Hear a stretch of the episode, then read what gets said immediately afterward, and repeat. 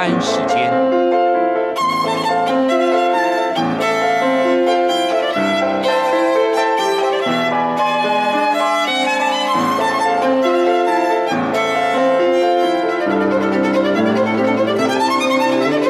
由天安门学生运动领袖王丹主讲。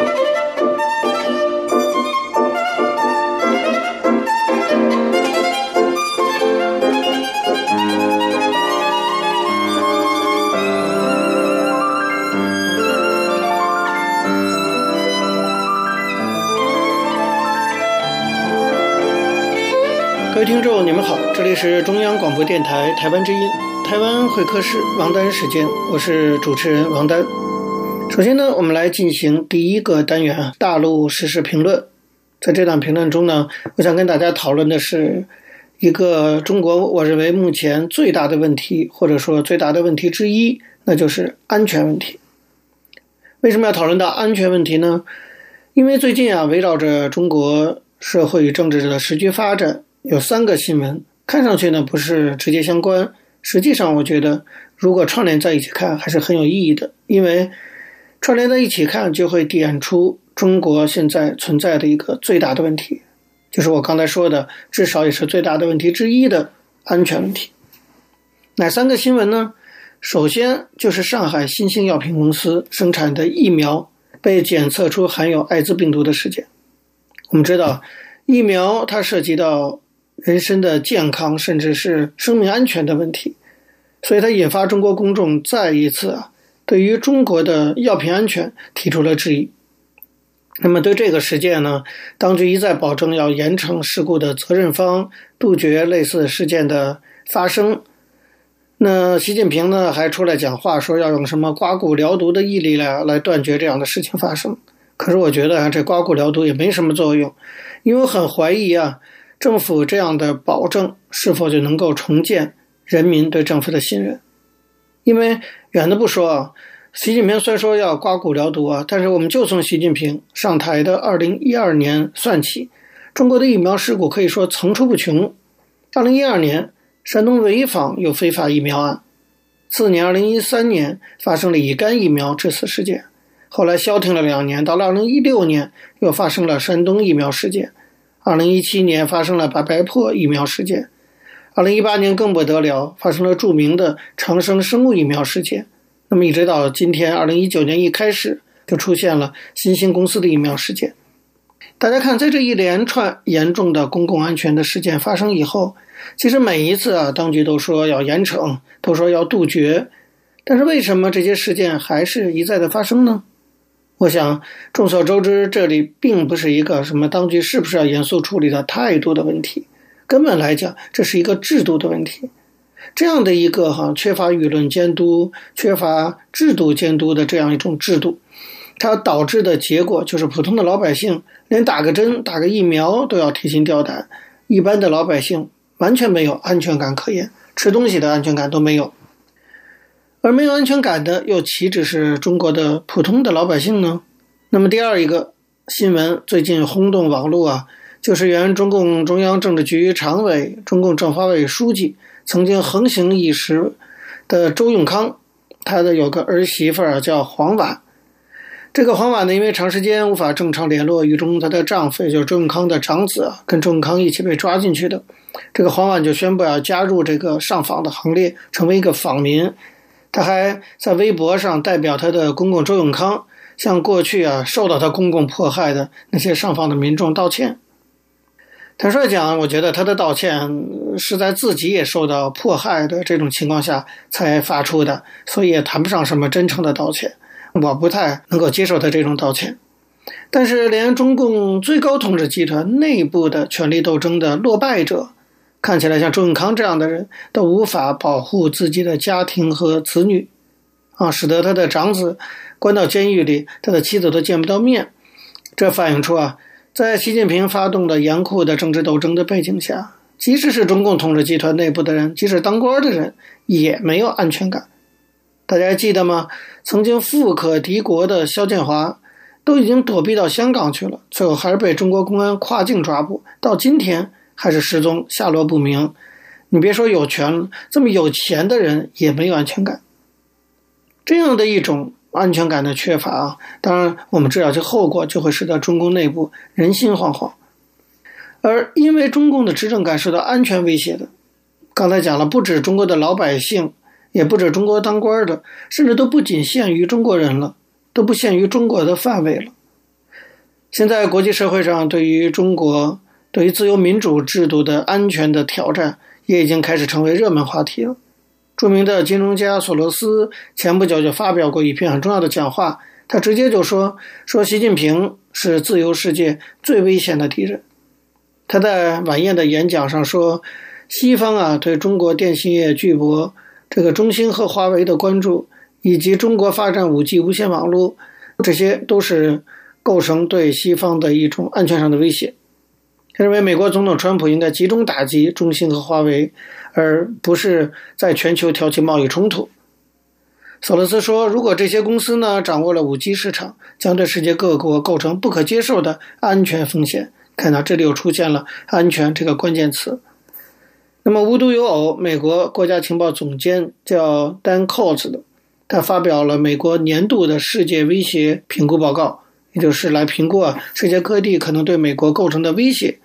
在这份报告中呢，指出说中国正试图以宣扬威权资本主义这个概念，我觉得还蛮准确的啊。中国正试图以宣扬威权资本主义来对抗西方自由民主。宛如长达数十年的冷战的翻版。这个报告中明确地写道：“啊，中国领导人将日益试图对外坚称，中国的威权资本主义模式是国家发展的替代性且绝对比较优越的途径。这将使强国间的竞争加剧，进而可能影响到国际间对民主、人权和法治的支持。”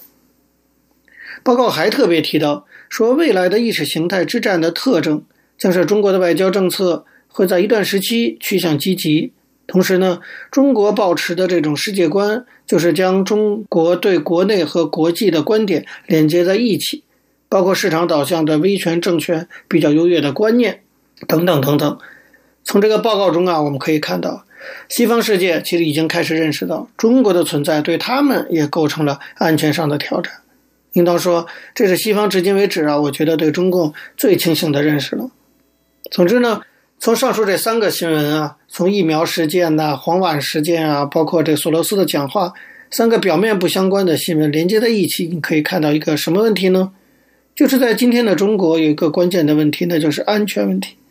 有中共这样的专制制度的存在，中国人普通老百姓不安全。中国的当官的不安全，中国的有钱人不安全，西方民主自由制度不安全，全世界都不安全，所以我才说安全是中国最大的问题之一。那么最为可笑、有趣、荒谬，但是也是现实的事情，就是说，即使连习近平啊这样一个大独裁者掌握了所有权力于一身的人，你问他有没有安全感，他当然也没有安全感，连习近平。都没有安全感，要不然他就不会把所有的权力都集于自己一身，要不然他也不会说哈，在国内到处出巡的时候啊，清空整个城市啊，多少武警来保护他呀，要不然他也不会把党内他认为可能威胁到他的那些政治对手，统统都铲除干净了，要不然中共这个政权也不会禁止我们这些人回国。要不然，这个政府也不会对公民社会的一举一动那样的如临大敌啊！要不然，也不会在新疆做那么疯狂的事情。所有这一切都说明，从习近平到中共，连他们也没有安全感。这更可证明啊，在中国，安全真的确实是一个最大的问题。各位听众，因为时间关系，讲到这里，我们休息一下，马上回来进行下一个单元。我曾经问个不休。你何时跟我走？可你却总是笑我一无所有。我要给你我的追求，还有我的自由，可你却总是笑我一无所有。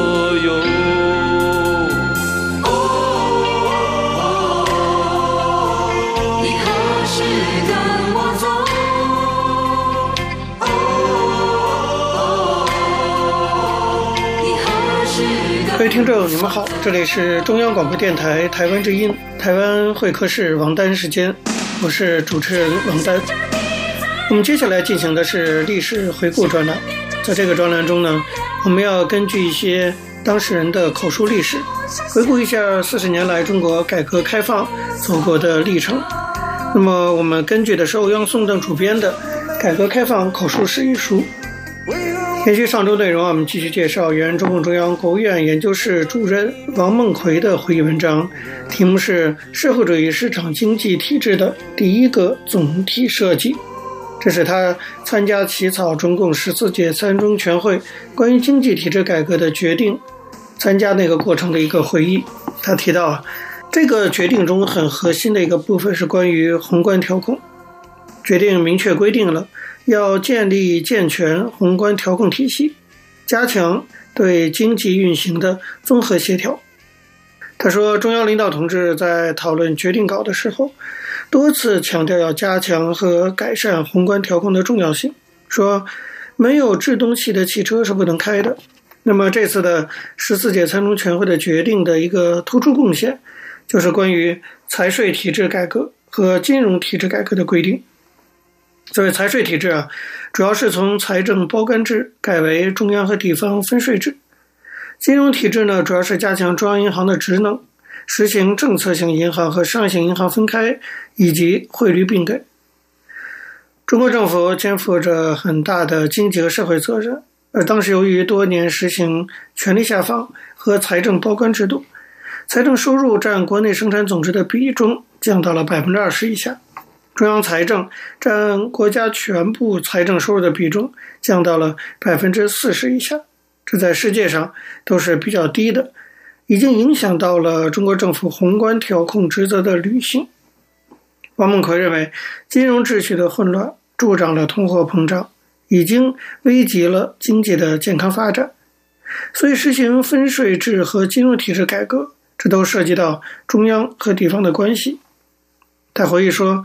在十四届三中全会决定征求意见的过程中，有十几个省、自治区、直辖市提出要给省一级宏观调控权，这个意见没有被采纳，因为“宏观调控”这四个字有它特定的含义，是指通过调控达到经济总量的平衡。宏观调控权包括货币的发行、基准利率的确定、汇率的调节。和重要税种税率的设置和调整等，都必须集中在中央政府，不能实行中央和省区市两级调控。当然，我们可以承认，中国国家大，人口多，地区发展不平衡，中央和地方的关系从来都是中国国家经济和政治发展中的重要问题。那么，在所谓社会主义市场经济体制下，更需要合理划分中央和地方的权限。赋予省、自治区和直辖市政府必要的经济管理权力，所以十四届三中全会决定，在关于建立健全宏观调控体系这个部分，有一条就是专门讲发挥中央和地方两个积极性的。怎么发挥呢？当时决定就是要实行分税制，也就是说，中央财政收入比重分几年逐步提高到百分之五十七左右，这是国务院。同各省、自治区、直辖市反复磋商才确定下来的，这当然是一个非常大的哈利益关系的调整。虽然在一些地方经过激烈的争论和王梦奎口中很艰苦的谈判，但这些地方呢，终究还是服从了中央的决定。后来改革方案的实施也比较顺利，说明地方还是顾全大局的，也说明中共的中央领导是强有力的。王梦奎在会议中提到，十四届三中全会决定的起草工作是和深入的调查研究结合进行的。在成立起草组的同时，中央财经领导小组办公室就改革中的重大问题，组织有中央和国务院有关部委参加的十六个专题调研组，分别就关于建立社会主义市场经济体制的指导思想和目标，就现代企业制度、中央和地方的关系。所有制和国有资产管理、市场体系和运行机制、投资体制、财税体制、金融体制以及价格改革、社会分配制度、社会保障体系、农村改革，还有科技和教育改革、对外经济体制以及法治建设等等重大问题进行了调研。那么，如前所说，从六月下旬到八月上旬，起草组多次和调研组一起研究讨论专题调研问题，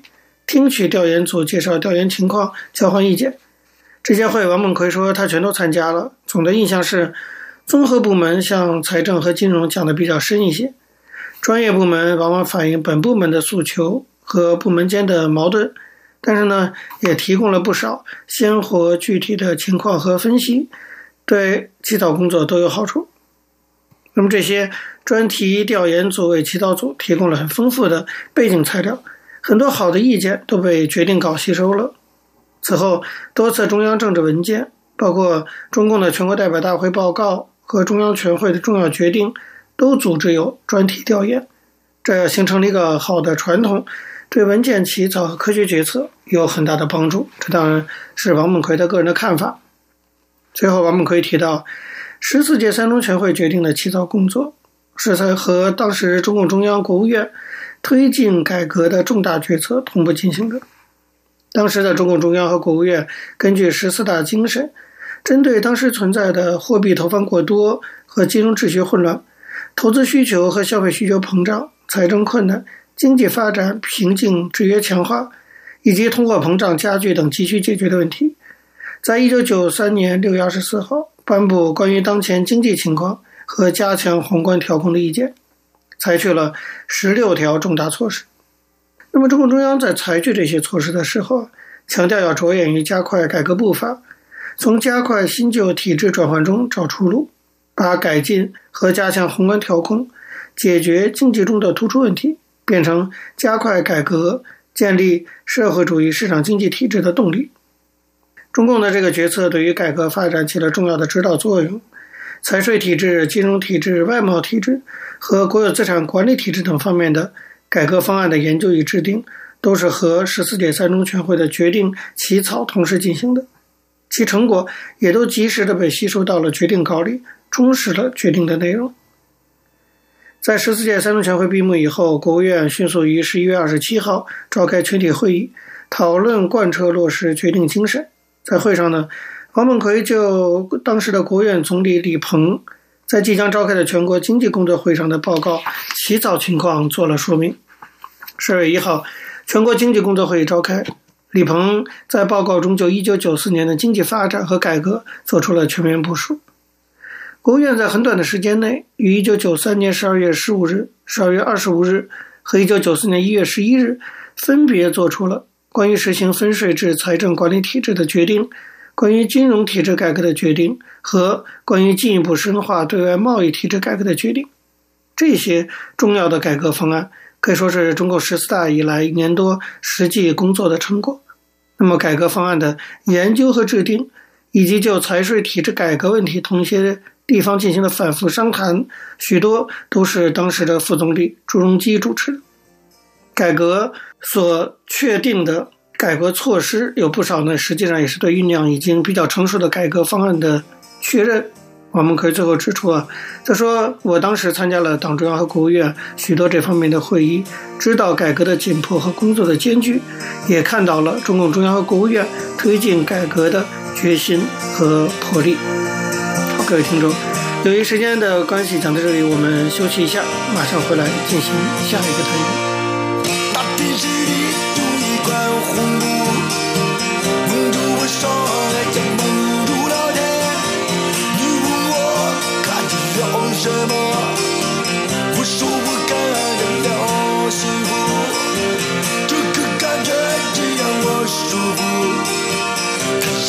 喝我，你问我还何？我说要杀了你。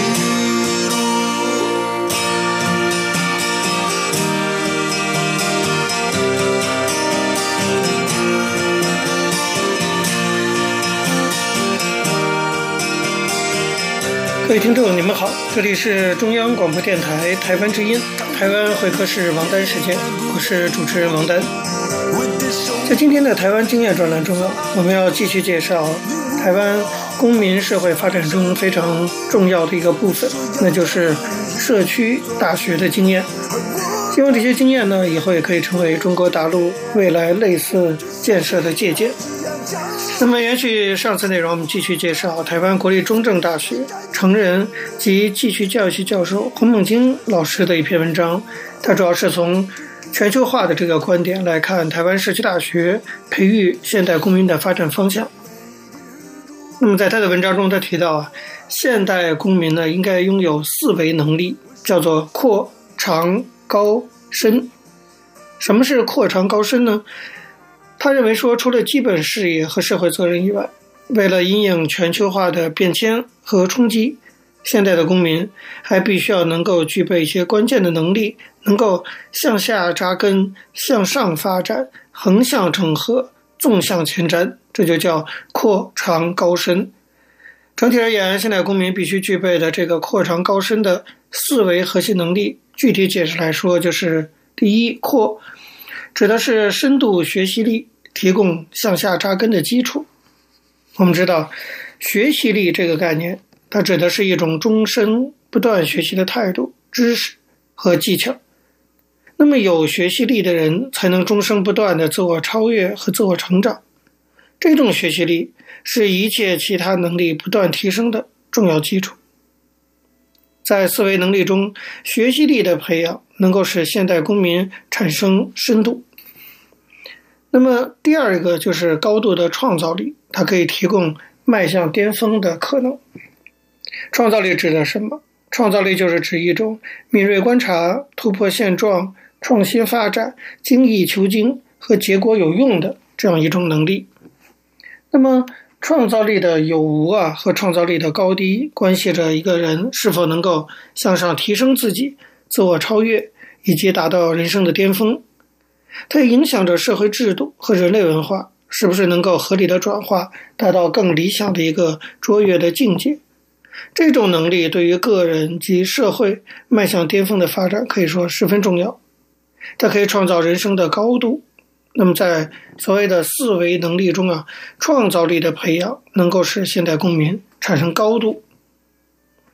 第三个维度呢，就是广度沟通力。广度沟通力可以提供横向整合的关系。这里提到的沟通力，指的是人与人之间呢，能够透过相互聆听、彼此对话，达到相互理解和接纳状态的能力。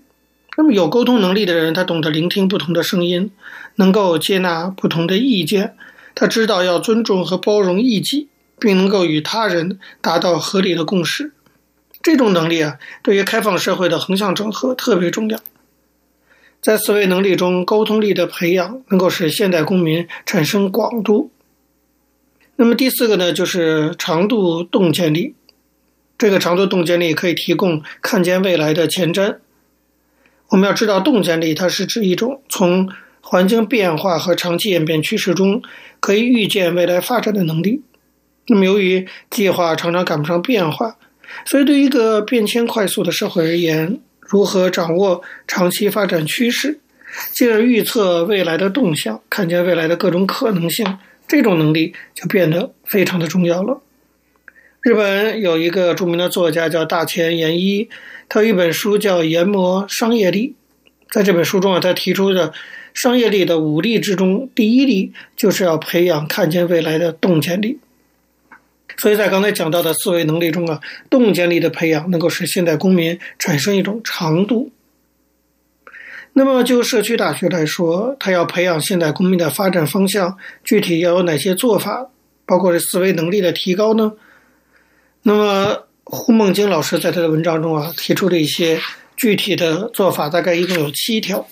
第一条呢，就是要重新定位社区大学的角色和功能。他认为。社区大学如果想培养现代公民，其角色功能势必重新定位。那么，社区大学除了维持原有的知识提供、生活技能培养、社团活动联谊等功能以外，最重要的就是要将现代公民的培养列入它的发展目标之中。有了现代公民的培育目标，才能够据以改变课程及创新活动，其以新的措施培养现代公民。从另一个角度而言，社区大学一方面需要从市场经济观点寻找生存之道，但另一方面呢，也需要不计代价肩负起现代公民培育的责任。二者可以说是相辅相成、不相违背的。社区大学培养现代公民的第二个发展方向，就是要去努力创造一种聆听不同声音的空间。当社区大学把培养现代公民列为其发展目标之后，接着就是应该营造一个场域或者营造一个平台，来倾听社区民众各种不同的声音。具体的做法可以是在规划下一年度计划及课程之前，先召集社区代表人物及学员，倾听他们的声音，了解他们的需求，发现他们的问题。让社区民众的真正意见和需求被接纳融入在社区大学的运作之中。那么，在这个聆听的过程中呢，社区民众的意识会被唤醒，自主意识可以得到提升，甚至社区的共识由此也就可以形成了。社区大学培养现代公民的发展方向，第三个要努力的就是采取批判立场，提供政策建议。我们知道。社区大学呀，它的职责不是仅仅传递知识和技能给民众而已，也不是说只有将民众召集在一起，啊，参加一些共同的活动，这样就够了。社区大学要能够采取一种正义与批判的立场，去了解社会上存在的不公、宰制及压迫的现象，要去掌握边缘人口的特性和需求，然后通过权力重新分配以及资源再分配的过程。帮助本社区的民众增权赋能。社区大学有责任协助政府提供政策建言，改进教育政策。只有社会正义得到伸张，社会不公受到监督，资源不均受到挑战，边缘族群得到尊重，那么一个更美好的社会才会到来。至于社区大学培养现代公民的第四个发展方向，胡老师提出是应该要调整课程结构。提高公民课程的比重。他认为，社区大学如果要培养现代公民，除了其角色功能必须要重新定位以外，其课程结构与活动比例，甚至是运作方式，都要有所更张。在课程结构方面，要增加公民活动的相关课程，比如学习方法培养学习力，创意技法去培养创造力，那么人际沟通去培养沟通力，趋势分析去培养洞见力。同时呢，也可以增加国际趋势和多元文化的课程，以培养国际视野和多元文化观。在运作的方面，可以用通识或者必修课程的方式要求学员参与。经费方面，可以申请政府的补助。至于社区大学培养现代公民的第五个发展方向，就是与社区组织合作，加强发展伙伴关系，照顾弱势。六个方向就是要举办公民论坛，提供集体学习及多元论辩的机会，促进社区的增权赋能的作用。而第七个方向就是要关切全球化议题，扩大多元文化与国际交流，来建立全球视野。那么以上呢，就是台湾国立中正大学成人及继续教育系教授胡孟晶老师。对于从全球化观点来看，社区大学培养现代公民的发展方向所提出的一些观点、建议和看法，那么在这里呢，也是提出来跟大家分享。好，各位听众，由于节目时间的关系，今天的台湾会客室王丹时间到这边结束了，非常感谢您的收听。如果各位听众对我们的节目有任何的指教，可以写信到台湾台北市北安路五十五号王丹收。或者发 email 到八九六四 @rti dot org dot tw 给我，我是王丹，下次同一时间再见。没有烟抽的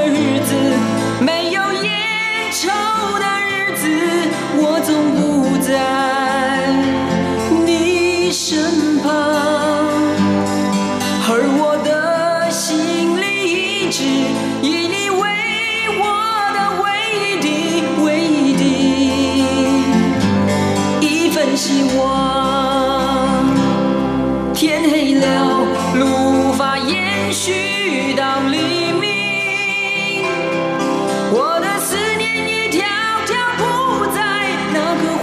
笑着